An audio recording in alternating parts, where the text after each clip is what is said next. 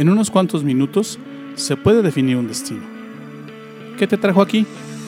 No lo sé, pero sí sé que estos pueden ser los mejores minutos de tu día. Soy Luis Bustos, te doy la bienvenida. Esto es Despierta Laguna.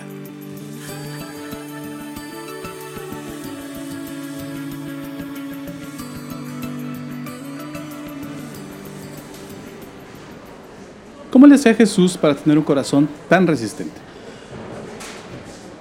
Jesús hacía tres cosas todos los días. Estas tres cosas te pueden dar a ti también la fortaleza para vivir la vida y vencer todas las cosas que retan tu capacidad diariamente. Escucha este verso. Aquí vienen estas tres cosas. Está en Miqueas, capítulo 6, verso 8. Dice así: Hombre, si el Señor ya te ha dicho lo que está bien, Él te ha dicho lo que quiere de ti, que seas justo, que te guste mostrar fiel amor y que vivas humildemente Jesús practicaba la justicia, la misericordia y la humildad. Estas tres cosas son ejercicios vitales para fortalecer el corazón y darle consistencia de hierro. ¿Qué puedes hacer tú para tener un corazón igual de resistente como el de Jesús? ¿Cómo puedes tú practicar la justicia, la misericordia y la humildad? Te voy a dar tres consejos para que puedas lograr. El primero es este. Para desarrollar la humildad, forja una fe a toda prueba. Jesús hizo esta oración una ocasión. Checa cuánto confiaba en su Padre. Está en Lucas capítulo 22, versos 41 al 44. Jesús se alejó un poco de los discípulos y se arrodilló y oró a Dios. Dijo esto, Padre, ¿cómo deseo que me libres de este sufrimiento? Pero que no suceda lo que yo quiero, sino lo que tú quieres. ¿Te fijas cómo oraba Jesús?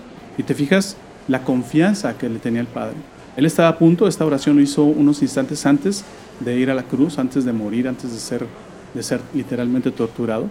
Y él hace esta oración unos momentos antes y le pide a Dios, ayúdame a librar esto, pero que no se haga lo que yo quiero, sino lo que tú quieres.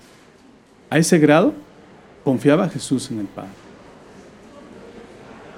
También Jesús destacaba que era más importante, incluso sobre las ofrendas y los rituales religiosos. Escucha lo que dice en Lucas 11:42. ¿Qué mal les va a ir?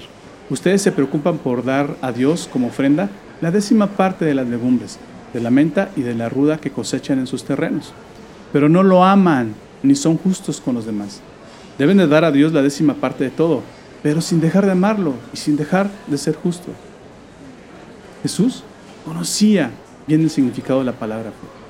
Jesús destacaba la importancia de la fe y, la fe estaba equiparada precisamente a la relación con Dios, a tu relación con Dios. Para él, la fe no eran dogmas, credos o creencias, sino simplemente, apunta esto, confiar en Dios. Jesús sabía muy bien que lo importante con respecto al Padre era su relación con Él. Tu relación con Dios puede llegar a ser igual de grande y profunda como la de Jesús. Esto se logra cuando tu confianza en Dios es igual de grande y profunda. Sin confianza no existe una relación. Con una gran confianza tienes una gran relación. Confiar en Dios en medio de la carrera de la vida te da esperanza y seguridad. Porque entonces sabes que el creador del universo, el Dios que tiene el poder inmenso, está a tu lado. Sabes que no hay dificultad que te pueda vencer o hacer caer, pues Él, el Padre, Dios, está contigo. Sabes que aunque la prueba sea dura, Él estará a tu lado y su fuerza y fortaleza también. Cuando confías en Dios, descubres que puedes correr y terminar tu carrera en la vida y que llegarás en primer lugar, sin duda. Cuando confías en Dios, tu perspectiva de las dificultades y de la vida cambia. Ves la carrera y es diferente para ti. No es lo mismo correr solo y bajo tus propias fuerzas y riesgo, pero cuando pones tu confianza en Él, aunque veas a lo lejos que falta mucho camino por recorrer y que a lo mejor es cuesta arriba, o que la carrera se antoja dura y de subida, sabes que podrás lograrlo. Sabes que Él está contigo y que vas a poder lograrlo.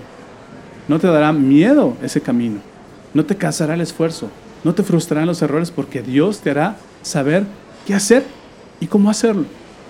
Su entrenamiento para la carrera de la vida incluye mostrarte con claridad cada paso que debes de dar, pero solo si confías en Él.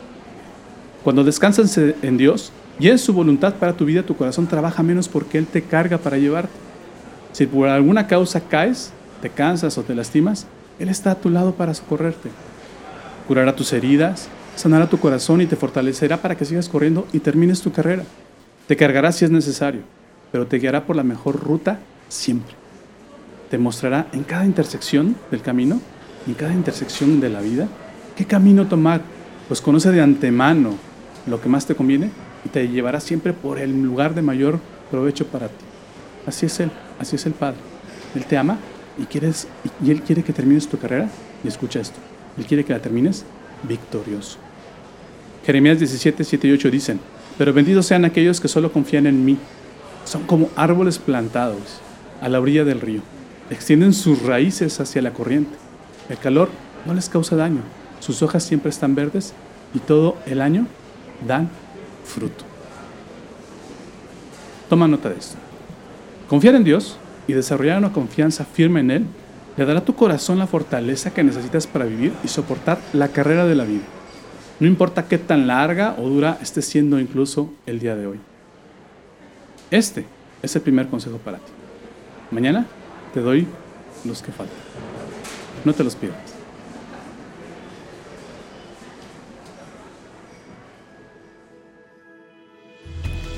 ¿Aprendiste algo hoy?